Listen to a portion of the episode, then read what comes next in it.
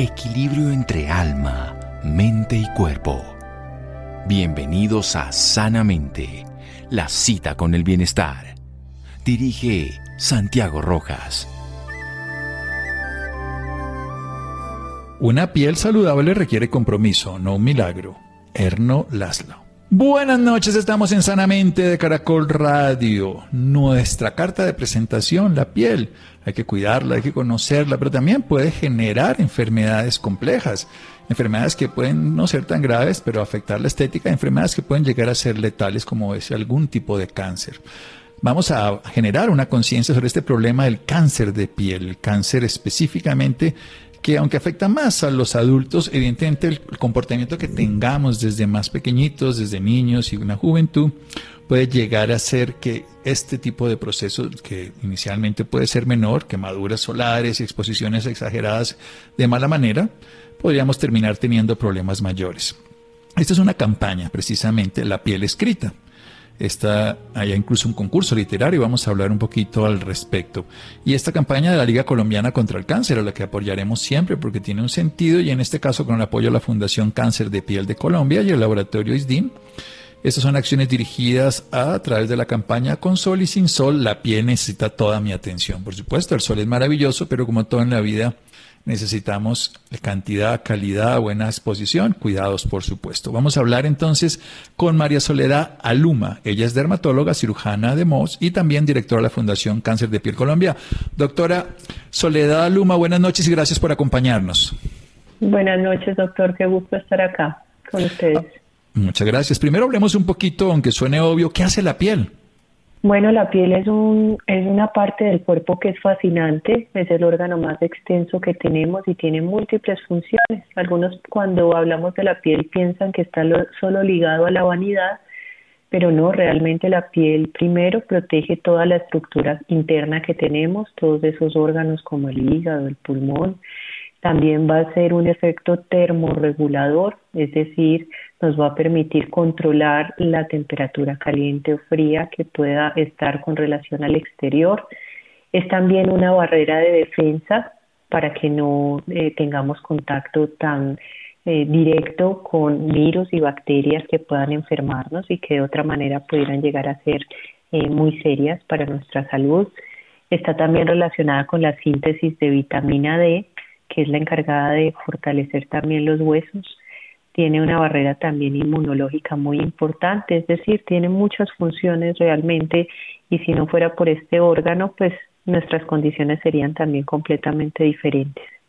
Se dice que es el órgano más extenso que tenemos los seres humanos, ¿no? Así es, el más extenso y tiene la fortuna de estar a nuestros ojos es a diferencia de otras eh, estructuras que cuando se enferman necesitan exámenes un poco más meticulosos, radiografías, resonancias, bueno, aquí necesitamos es estar atentos a los cambios que puedan presentarse. Y eso es una gran ventaja porque no requiere que el médico lo vea por primera vez y lo descubra, como llamamos los médicos, un signo, sino que lo puede descubrir uno mismo, lo puede descubrir la pareja, lo puede descubrir la mamá, lo puede descubrir el hijo, la hija, y nos pueden hacer diferencias específicas. De eso es lo que vamos a hablar, del cuidado de la piel, de descubrir este proceso que nos puede ocurrir como el cáncer de piel. En esta campaña con sol y sin sol, la piel necesita toda mi atención. Precisamente todo este tiempo, ya desde el 25 de julio y en este momento, ahora, todos estos días, tener en cuenta la importancia de la piel. Seguimos aquí en Sanamente Caracol Radio, en un momento con María Soledad Aluma, dermatóloga. Síganos escuchando por salud. Ya regresamos a Sanamente. Bienestar en Caracol Radio. Seguimos en Sanamente. Seguimos en Sanamente de Caracol Radio. María Soledad Luma, nuestra invitada de hoy, es dermatóloga, cirujana de MOS y también directora de la Fundación Cáncer de Piel Colombia, que en conjunto con la Liga Colombiana contra el Cáncer y sus 32 seccionales están trabajando esta campaña. Con sol y sin sol, la piel necesita toda mi atención. Y nos está hablando de la importancia de este órgano que es el más extenso, el más expuesto además externamente, que no solo es estético, por supuesto, sino que es una barrera, una barrera contra todo lo que sería contaminación, una barrera inmunológica también de primera mano, también una barrera de temperatura es la que nos mantiene, por eso se pone en la piel de gallina para que no salga el calor, en fin, que nos protege de la pérdida de calor, nos regula la temperatura interior, también se abre un poquito, por decirlo así, para sudar y perder el exceso de calor y mantener un equilibrio de temperatura. Y también tiene una función esencial, es la única, así como las plantas son autótrofas, tenemos la posibilidad de sintetizar una vitamina, específicamente la hormona, que también se llamaría así, vitamina D, a través de la exposición solar. Pero ahora sí hablemos entonces del meollo del asunto, doctora María Soledad Luma. ¿Qué es esto del cáncer de piel? Pues el cáncer de piel es una de las condiciones que puede afectar la, la salud de nuestra piel y que es llamativo que viene en aumento desde hace algunas décadas, no solo en Colombia, sino en todo el mundo. Y es llamativo porque el principal factor de riesgo que tenemos para la mayoría de las condiciones que hacen parte del cáncer de piel es la exposición al sol de forma excesiva. Eh, y esto puede ser una ventaja y una desventaja. Es una desventaja teniendo en cuenta que nuestro planeta Tierra requiere del sol para tener vida. Es decir, que está ligado íntimamente con muchos procesos que nos incluyen en nuestra salud para sentirnos bien, pero que si no tenemos la atención debida desde la niñez y nos exponemos de forma exagerada, puede terminar con un cáncer de piel. Hablemos entonces de qué significaría sobreexposición, exposición inadecuada al sol, porque sabemos la importancia del sol y la vitamina D, que no solamente nos sirve para los huesos como conocemos, sino inmunológicamente, en cantidades de funciones, por eso ya hablamos de que es una hormona. ¿Cómo es una exposición saludable y cómo es una protección saludable? Y también no evitar absolutamente todo contacto con el sol, porque también el sol tiene sus momentos. Claro. Pues desde la niñez debemos empezar a enseñarles a los pequeños que tienen que tener ciertas precauciones. Entre las 10 de la mañana y las 3 de la tarde es la hora de mayor radiación a nivel en, toda la Tierra, ¿cierto? Y en ese periodo de tiempo deberíamos tratar de buscar la sombra. Entonces debemos empezar enseñándole a los niños que ojalá y desde los mismos colegios que ojalá las actividades físicas fueran en periodos más tempranos o más tarde si de todas maneras tenemos que hacerlos porque así es la vida, eh, pues debemos tratar de buscar la sombra, utilizar elementos de protección como sombreros, gorras o sombrillas.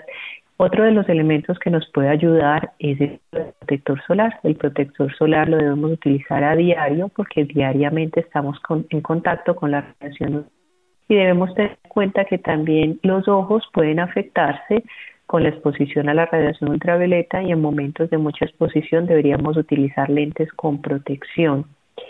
Es decir, que no son medidas que sean tan complicadas si los, si los volvemos hábitos.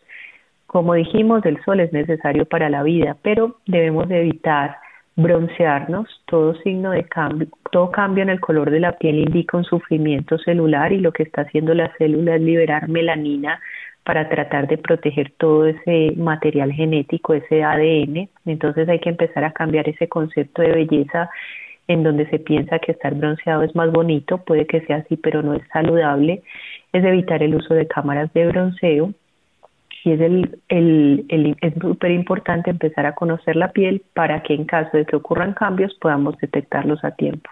Sí, hablemos precisamente de esta nomenclatura que es tan fácil de aplicar, el ABCDE, que es un punto de referencia que tanto un paciente como, por supuesto, un terapeuta puede valorar para estos cambios en la piel, recordando que la sobreexposición solar pues es uno de estos agentes favorecedores de estas alteraciones. Cuando hablamos cáncer de piel son varias enfermedades. Hay muchos tipos de cáncer de piel, pero vamos a mencionar que los más comunes son el carcinoma vasocelular, el carcinoma escamocelular y el melanoma. Y hacemos mucho énfasis el melanoma, que aunque es más o menos el 5% de todas las formas de cáncer, puede producir el 80% de las muertes por cáncer de piel y de ahí la importancia de poder enseñar a la gente a que lo detecte a tiempo. El melanoma suele presentarse como un lunar, pero generalmente es un lunar con unas características diferentes y por eso se crea esta mnemotecnia de la ABCDE, en donde A significa asimetría y eso quiere decir que generalmente si yo trazo una línea imaginaria y miro la mitad de mi lunar, va a ser muy parecida a la otra si no son iguales. Si vemos que ese lunar es muy diferente una mitad con la otra, ese es un criterio de asimetría y me podría llamar la atención de que puedo estar ante un lunar que debe ser evaluado. La segunda es bordes. Generalmente vemos que los lunares tienen bordes muy bien definidos, nítidos, son redonditos ovalados, pero si empiezo a ver que es un lunar de bordes irregulares, como estrellados, entonces es otro criterio para consultar. Generalmente los lunares son de color, que es la letra C, café, pero si vemos que ese color empieza a cambiar o se ven rojizos, negros, azules, incluso zonas de pérdida del color blancos, debo consultar. La D me indica diámetro. Usualmente nuestros lunares tienen un tamaño que es generalmente 6 milímetros o menos. Eso es, viene a corresponder más o menos a lo que es la cabeza de un borrador de un lápiz. Si veo que mi lunar empieza a aumentar de tamaño, debo consultar, ¿cierto? O tiene un tamaño mayor, aunque hay algunos neos de nacimiento, neos congénitos que pueden ser mayores a 6 milímetros, pero en general si todo ese patrón de lunares que tenemos hay unos más grandes, debería hacerlos evaluar. Y la E indica evolución, si un lunar empieza a cambiar, eh, a picar, a sangrar, a descamar, a formar una costra, pues debo consultar. Eso es el ABCDE del melanoma del melanoma. La asimetría, que es de un lado con el otro, los bordes, que ojalá sean regulares y no irregulares, el color, que debe ser café, generalmente, y sobre todo que no cambie, ¿no? Que es lo que vemos en esa E de evolución, y el diámetro como el borradorcito que usábamos en los lápices, que esto, esto es súper sencillo, se puede aprender y es lo que estamos haciendo y precisamente cuando lo podemos usar podemos darle ese beneficio maravilloso a una persona. Y es que si tiene una enfermedad de piel, como bien nos decía el melanoma, puede llegar a ser letal, pero también depende de algo fundamental y en medicina esto es prioritario, el diagnóstico adecuado. Y el diagnóstico adecuado pues depende de un profesional de la salud. Si no es nada, bienvenido sea, pero si es algo y lo cogemos a tiempo, mejor, bienvenido. Vamos a hacer otro pequeño corte aquí en Sanamente y hablar a propósito de esta campaña que es esto de la piel escrita. Con María Soledad Alume seguimos hablando del cáncer de piel. Nos contó que había también el vaso solar y escamo celular, son variedades menos agresivas, pero también presentes y sobre todo con el paso del tiempo los vemos más frecuentemente en la piel de los adultos. Seguimos en Sanamente de Caracol Radio. Síganos escuchando por salud. Ya regresamos a Sanamente. Bienestar en Caracol Radio. Seguimos en Sanamente. Seguimos en Sanamente de Caracol Radio. María Soledad Luma es dermatóloga, cirujana de MOS, es directora de la Fundación Cáncer de Piel de Colombia en conjunto con la Liga Colombiana contra el Cáncer y sus 32 seccionales está generando una campaña también con el laboratorio ISDIN. Es una serie de acciones dirigidas a la población colombiana, en este caso la de Sanamente. Con sol y sin sol la piel necesita toda mi atención. Estamos hablando con ella que nos habla de que la piel hay que cuidarse del sol en el sentido de ese sol, como diría mi profesor Chalela, el doctor Guillermo Chalela, hablaba de que el sol de la sombra larga o la sombra corta. Esa sombra larga es la del sol de las 7, 8 de la mañana, pero el sol después de las 9, 10 de la mañana y sobre todo al mediodía la sombra es muy pequeñita. Cuando la sombra es pequeñita, pues ese sol puede llegar a ser alterar nuestra salud de la piel. Entonces ahí es donde se puede usar el protector en cuanto al gorro, al no exponerse, al estarse cuidando. El bronceo nos da estética, pero también nos envejece la piel y la afecta y ese órgano fundamental se puede llegar a degenerar generando este tipo de proceso que llamamos cáncer. Y entre los tipos de cáncer está el del melanoma. Tenemos que buscar que los lunares precisamente sean del mismo lado del otro. Eso se llama A de asimetría. Los bordes que no sean irregulares. Los regulares son los lunarcitos sanos. Los colores que sea generalmente café. Ya si empieza a cambiar de color, a perder color, a ganar colores distintos o a ponerse negro, consultar. El diámetro que sea como la basecita son 6 milímetros de, de lo que sería el borrador. Pero si esto crece y cambia, sobre todo la E de evolución. Por eso debemos consultar. El melanoma es un tumor que si bien es, es poco frecuente, uno de cada 20 pacientes de los cánceres de piel da puede llegar a ser 4 de cada 5 personas que fallezcan, así que no es una anécdota. Hablemos de los otros tipos de piel y luego nos habla de la piel escrita, doctora María Soledad Luma. Las otras formas de cáncer de piel estaría el carcinoma vasocelular, que es el más frecuente. Eh, por fortuna es un cáncer que generalmente crece de forma lenta, eh, tiene muy poca probabilidad de metástasis, es decir, no los pacientes es muy poco probable que mueran por esta enfermedad, pero sí tiene capacidad de destrucción local con el tiempo y por eso hay que diagnosticarlos y tratarlos. La mayoría de los pacientes los refieren como una especie de barrito o espinilla que no cicatrizaba, que muchas veces puede llegar a sangrar, que mm, en algunos momentos puede confundirse con un lunar porque tiene un brillo o porque puede estar pigmentado más en nuestro tipo racial. Em, pero generalmente son lunares o son lesiones que persisten y que no se van y que pueden generar descamación o costra y no cicatrizan. Y el carcinoma escamocelular, por fortuna, también la mayoría de las veces se queda localizado en la piel, hay más o menos un 5% que sí puede llegar a comprometer ganglios linfáticos y menos frecuente aún el compromiso o metástasis a otros órganos como pulmones pero suelen ser esas lesiones descamativas, fijas, gruesas, de aspecto a veces verrucoso, que vemos principalmente en áreas de exposición al sol.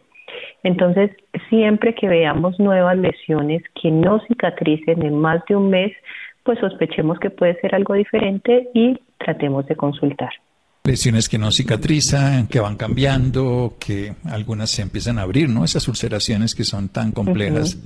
A veces también que se ponen como mezquinos y otras cositas allí que van volviéndose después más grandes, más turpudos, por decirlo de esa manera. Bueno, la piel es un órgano maravilloso. Eh, varias veces he hecho cirujana de Cuéntenos un poquitico qué consiste esta técnica y esta estrategia. La cirugía de Mohs es una técnica quirúrgica que es útil para tratar muchas formas de cáncer de piel. Fue una técnica que fue diseñada, descrita en Estados Unidos por un médico que se llamaba Frederick Moss. Y lo bonito de esta técnica es que trata de limitar mejor la lesión ahorrando tejido sano y eso se hace porque al retirar el tejido lo sacamos o el tejido que es del tumor lo tratamos de sacar con un margen más pequeño al que de otra manera deberíamos sacar, ¿cierto? Para asegurarnos que haya salido la lesión y en la misma cirugía podemos evaluar los márgenes y la profundidad de ese tejido que sacamos para determinar si todavía queda tumor o si ya los bordes están libres y de esa manera ya poder reconstruir al paciente. Entonces realmente es una técnica muy bonita porque en muchos de estos casos que se benefician de cirugía podemos tener mejores resultados oncológicos, funcionales y estéticos. Oncológicos, o sea, de cáncer, funcionales, por supuesto, para la piel, porque es un órgano que necesitamos, la sensibilidad, que se nos dañe y que nos quede después un dolor crónico allí, una disestesia que llamamos los médicos, una hipersensibilidad. Y estéticos, porque por supuesto, pues es nuestra manifestación fundamental. Háblanos un poco del cuidado de la piel desde adentro. ¿Qué más podemos hacer? Ya no, exponerla al sol, pero en cuanto a nutrición, en cuanto a sueño, en cuanto a nutrientes, que hagamos ejercicio, lo que usted considere, limpieza. Pues realmente la, la piel está muy ligada con, con la salud de otros órganos, ¿cierto? Es fundamental y se ha visto que aumenta el envejecimiento si no tenemos un buen dormir, eh, si tenemos hábitos inadecuados, por ejemplo, el cigarrillo, hay ciertos tipos de alimentos que pueden exacerbar o empeorar eh, algunas condiciones de la piel como el acné, como la rosácea, como la misma dermatitis seborreica, cuando comemos alimentos muy procesados, hay algunas asociaciones con leche, con comidas rápidas, eh, con grasas, eh, entonces realmente mm, yo creo que este órgano no se puede mirar como un órgano aislado, sino que en conjunto debemos mirarlo porque incluso cuando hay eh, trastornos emocionales, ansiedad, estrés, se manifiesta en la piel, ¿cierto? La piel es también un reflejo de lo que es el alma, hemos escuchado muchas veces decir eso y así es. Entonces, eh, tratar de tener una buena alimentación, de hacer deporte, eh, de dormir bien, no fumar. El cigarrillo envejece muchísimo la piel, incluso es uno de los factores también de riesgo para desarrollar cáncer de piel y tratar de tener un, un, cuidado de la piel de acuerdo a las necesidades y a las características de la piel. Personas mayores puede que necesiten mayor humectación para que no les pique la piel, no se abran en las pieles, que muchas veces tenemos eso en las personas mayores. Eh, los niños, muchos, si tienen dermatitis atópica, Em, o simplemente si son sanos deben empezar a tener un cuidado básico en los adolescentes que tienen antes la piel más grasosa, pues tratar de, de ayudarles con productos que puedan disminuir un poquito esa oleosidad o incluso muchas veces empieza el aumento de la sudoración, tratar de controlar todas estas, estas cosas, es decir, yo siempre digo, no, no mirar la piel como algo que sea banal y superficial porque no lo es el que sufre condiciones de la piel realmente sabe lo importante que es tratar de mantener bien esta parte del cuerpo. Una dermatitis atópica donde las personas, una ictiosis, donde las personas se les cae la piel textualmente en ambos casos, unos abscesos, muchas cosas, por supuesto, los acné con globata, o sea, hay miles de cosas en la piel que no son simplemente estéticos y, las úlceras de, no, no es algo anecdótico, es algo que puede minar la calidad de vida y la vida misma de un paciente. Y ya para terminar, ¿qué es esto del concurso literario La piel escrita? Cuéntenos un poco, doctora María Soledad esta parte tan bonita que están intentando precisamente para que nos comprometamos que con sol y sin sol la piel necesita toda mi atención y para sensibilizarnos de la importancia del cuidado y de la observación del ABCDE de nuestra piel. Pues este año, mm, como habías dicho, la Liga Colombiana contra el Cáncer, la Fundación Cáncer de Piel Colombia y el Laboratorio DINC y decidimos llevar este mensaje del cuidado y la importancia de la piel a través de una forma creativa que está ligada con el arte y por eso sacamos este concurso que se llama La piel escrita, microcuentos y poemas que enseñan a través de la palabra. que es? Es un concurso literario de carácter nacional en donde estamos invitando a todos los colombianos a partir de los 18 años a que participen con dos categorías, a que se animen a escribir. Entre los 18 años hasta los 39, el tema es el cuidado de la piel y los lunares y después de los, de los 40 en adelante el cuidado de la piel o el cáncer de piel. Escribir un microcuento eh, tiene su reto, pero puede ser sencillo, son 280 caracteres incluyendo signos de puntuación, eso es lo que es la extensión máxima de un tweet, a lo que muchos están acostumbrados. Y un poema, pues puede ser algo que para muchas personas puede ser llamativo e inspirador.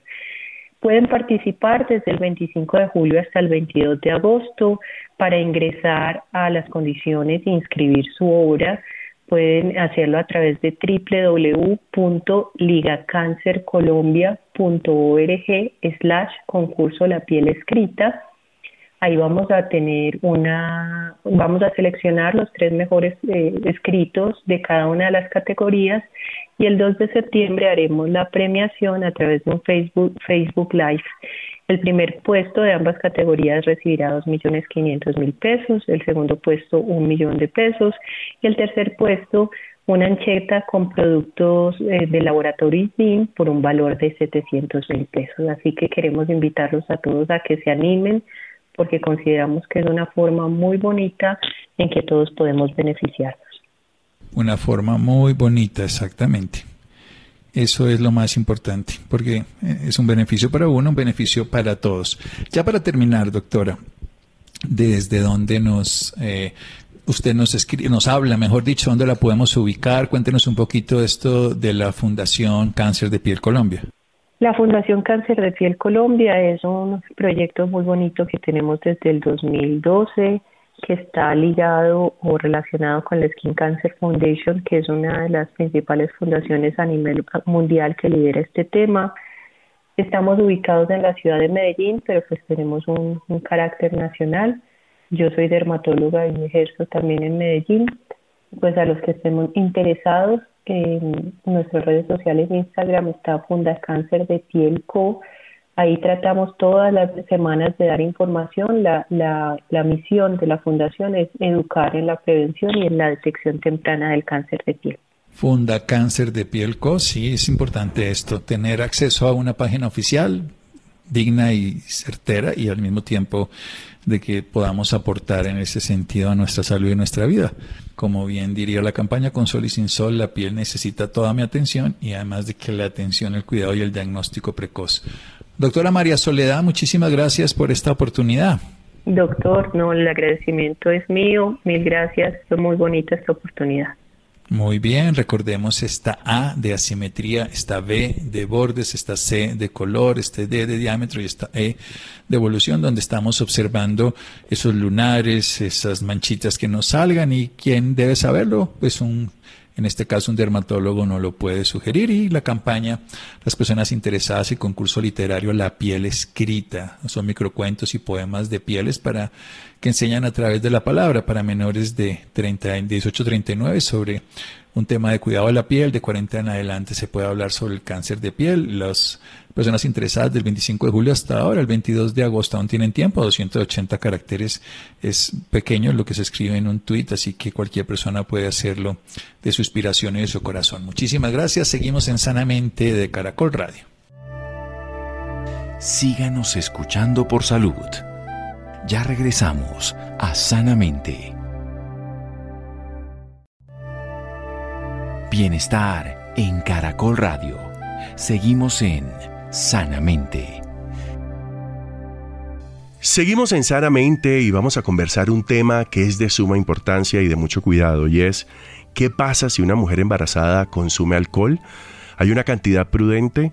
Todo eso lo vamos hoy a descubrir, o mejor, nos vamos a enterar de lo que realmente pasa y lo vamos a hacer de la mano del doctor Ignacio Sarante, quien es médico genetista, magíster en biología, con un doctorado en ciencias biológicas y además es docente del Instituto de Genética de la Universidad Pontificia Javeriana y es el presidente de la Asociación Colombiana de Médicos Genetistas. Doctor Ignacio, muy buenas noches, gracias por estar con nosotros en Sanamente. Buenas noches, muchas gracias por la invitación. Doctor Ignacio, hablemos sobre qué pasa si una mujer desconoce su estado de gravidez y consume alcohol.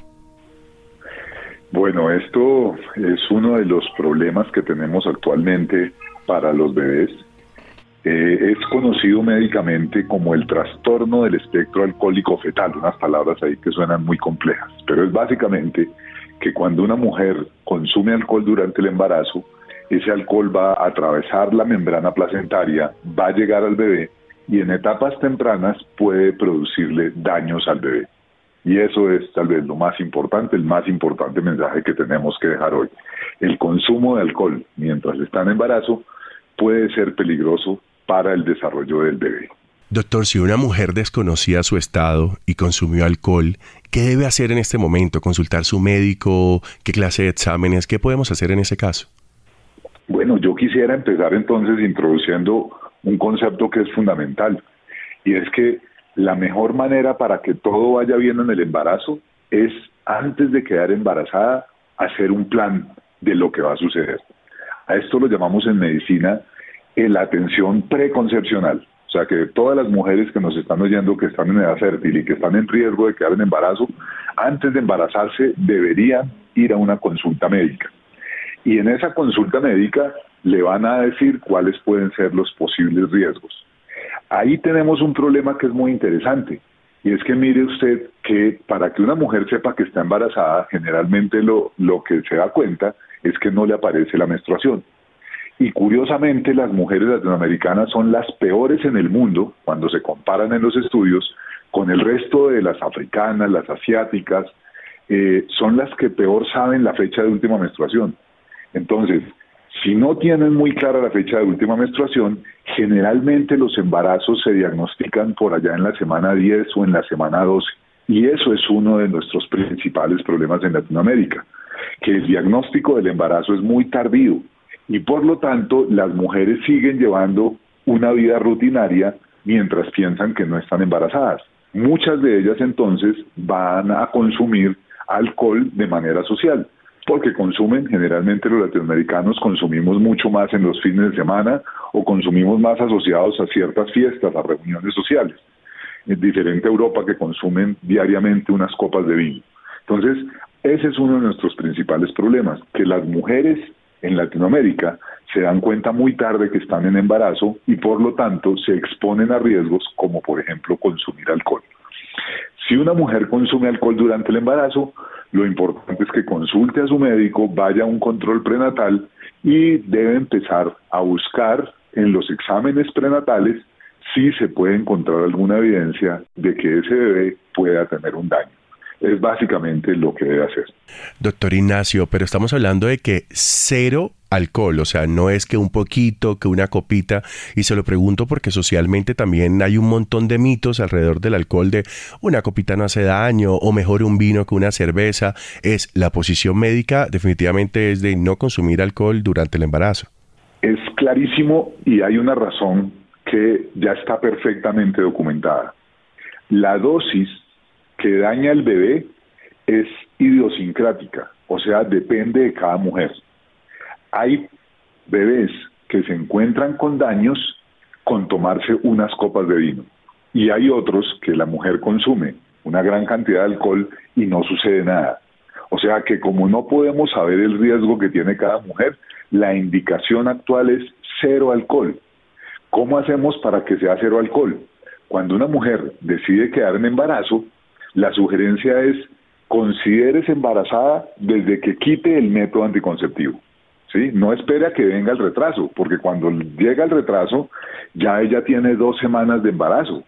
Entonces es muy importante que cuando ella quite el método anticonceptivo, se considere embarazada. Eso quiere decir nada de alcohol, ni una copita, ni una cerveza, ni una mezcla de un refajo que porque tiene gaseosa, eso es menos dañino. No, porque cada mujer es diferente y no se puede saber cuál es el efecto que el alcohol va a tener en su bebé. Doctor, ¿cuáles pueden ser esas alteraciones que pueden tener los bebés si sus mamás en la etapa gestante consumieron alcohol? Bueno, hoy en día, como les decía al principio, esto se llama el espectro de alcohol, de trastorno de alcohólico fetal. Eso quiere decir que algunas mamás van a presentar unos daños severos en el sistema nervioso de su bebé. Ese, digamos, sería el mayor grado de afectación el alcohol traspasa la barrera de la placenta, llega a todos los tejidos del bebé y llega, por supuesto, al sistema nervioso, porque el alcohol también atraviesa la barrera hematoencefálica, la que protege de que lleguen tóxicos al cerebro. Entonces, el principal daño que se puede producir en el bebé es un daño en su cerebro. Eso va a causar más adelante un retardo en su desarrollo de los hitos de cuando se sienta, cuando camina, y causa un trastorno también escolar. O sea, va a tener dificultades principalmente en las matemáticas, en el desarrollo de matemáticas. También encontramos que esos bebés nacen con menos peso, nacen más temprano, lo que aumenta el riesgo de que tengan pues más problemas adicionados además a los que tiene el bebé. Y en los casos más graves se presentan malformaciones en la cara. Tenemos que los bebés tienen unos eh, aperturas palpebrales, el tamaño del ojito, de donde uno abre el ojo, es más pequeño. Y tenemos una característica muy particular, y es que el filtrum, que es la parte que queda debajo de la nariz, entre la boca y la nariz, ese filtrum tiene unas características muy especiales y así reconocemos muchas veces a los niños que tienen espectro de alcoholismo fetal. Y es porque se pierden las dos rayitas que están al lado y lado. Entonces, esos son los signos pero es muy importante entender que habrá niños que están muy afectados y otros niños menos afectados. Y no se puede saber porque no correlaciona la cantidad de alcohol que consumió la mamá con el daño que se produce. Doctor, usted hablaba de este TEAF, que es el trastorno del espectro alcohólico fetal. ¿Esto es un trastorno que solamente le da a los bebés o también le puede dar a, a las mamás? No, es, esto está relacionado solo con el daño del embrión, o sea, está relacionado solo con el daño que le produce al bebé el consumo de alcohol materno. Por supuesto, cuando nosotros vemos los efectos del alcohol en una mujer gestante, ya eso será otro problema. Porque si además vemos que tiene un alcoholismo, por ejemplo, declarado una mujer, puede llegar a tener episodios de eh, alto consumo de alcohol, de intoxicación alcohólica, eso va a afectar el hígado y ya va a afectar directamente también al bebé. O sea que todo lo que pasa en una persona que tiene problemas de consumo con el alcohol también va a afectar a la, mujer gestante, pero eso va a potenciar la mayoría de signos, porque el embarazo está presionando a la mujer para que cambie su fisiología, necesita eh, transportar más sangre, necesita transportarle los alimentos al bebé y si además le adicionamos un problema con el alcohol, por supuesto que la mujer también va a estar en riesgo de tener todos los efectos dañinos de una intoxicación alcohólica o de un consumo inadecuado de alcohol. Doctor Ignacio, ¿esto solamente es durante los periodos de gestación o quizás cuando ya las mamás empiezan a lactar, también deberíamos seguir con esta recomendación de alcohol cero? Definitivamente. Eh, el principal periodo de mayor riesgo serán los dos primeros trimestres, pero también en el tercero podría uno encontrar daños al cerebro. Pero además recordemos que el alcohol pasa por todas partes, fíjense que el alcohol va a todos los tejidos. Entonces, si una mamá está lactando y está consumiendo alcohol, es como si le estuviera dando alcohol a su bebé directamente, porque el alcohol va a pasar por la leche materna, va a llegar al bebé y va a causar efectos, pues también muy dañinos, imagínense los efectos que puede causar en un bebé que empiece a tener los efectos del alcohol. Así que se debe mantener la recomendación hasta que se termine la lactancia de cero alcohol para los bebés, para los bebés y para las mamás. Doctor, ¿hay algún estudio, digamos, que pueda hablar de, la labor del padre desde mm, la óptica de que quizás el padre también pueda pasar este TAEF a los bebés a través del semen, a través del esperma, o esto es totalmente nulo? por ahora, la respuesta que le puedo dar es que los estudios que se han publicado y que hemos hecho demuestran que no hay evidencia que el alcoholismo en el padre pueda traer problemas en el bebé. Lo que generalmente produce esto es que el esperma eh, es de mala calidad y por lo tanto lo que va a producir en el padre es infertilidad. O sea, estos padres que tienen alcoholismo o que consumen sustancias psicoactivas, en general no hay evidencia de que se transmita luego a los hijos y que ponga en riesgo al bebé. Que no haya evidencia no quiere decir que no suceda. O sea que es muy importante tenerlo claro, que muchas veces en medicina no logramos tener las evidencias suficientes para encontrar una asociación entre dos eventos. Pero la sugerencia es que si una pareja va a querer tener un hijo, se deben preparar antes de embarazarse y los dos deben llevar una vida saludable. Controlar el peso, controlar el consumo de sustancias psicoactivas, de, de alcohol, de cigarrillo, eh, estar con una nutrición adecuada ambos. Y eso va a llevar a que el embarazo tenga una mayor probabilidad de éxito y que todo salga muy bien con su nuevo bebé. Doctor Ignacio, hablando ya, digamos que ya este TAEF, este trastorno, está en un niño, ¿es posible solucionarlo? Si ya el niño nació y quizás se ha evidenciado que vive con este trastorno, ¿se puede hacer algo desde la parte médica? Em, se puede hacer mucho porque recuerden que el sistema nervioso central necesita estimulación y la estimulación temprana, eh, las terapias van a ayudar mucho al desarrollo del bebé. El daño que causa el alcohol puede ser un daño que sea irreversible en sus estructuras, pero si yo acompaño a ese niño a través de terapia física, terapia del lenguaje, a través de estimulación temprano, puedo potenciar lo que queda del sistema nervioso central y tratar de llevarlo a la normalidad.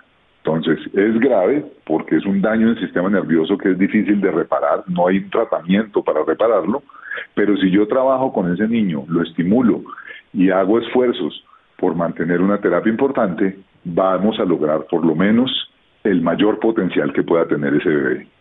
Doctor Ignacio, por último, como si fuese necesario, yo quiero que la recomendación final sobre este importante tema esté en su voz, por si a alguien aún le faltan razones, ¿por qué es necesario, importante que todas las mujeres entiendan y también los hombres porque acompañan que el consumo de alcohol y el embarazo no pueden estar relacionados? Definitivamente, el mensaje para todos los oyentes, las mujeres en gestación no deben consumir ni una sola gota de alcohol el alcohol produce daños en los bebés y no se sabe con cuál dosis. Así que como no sabemos eso, la recomendación es cero alcohol durante el embarazo y durante la lactancia.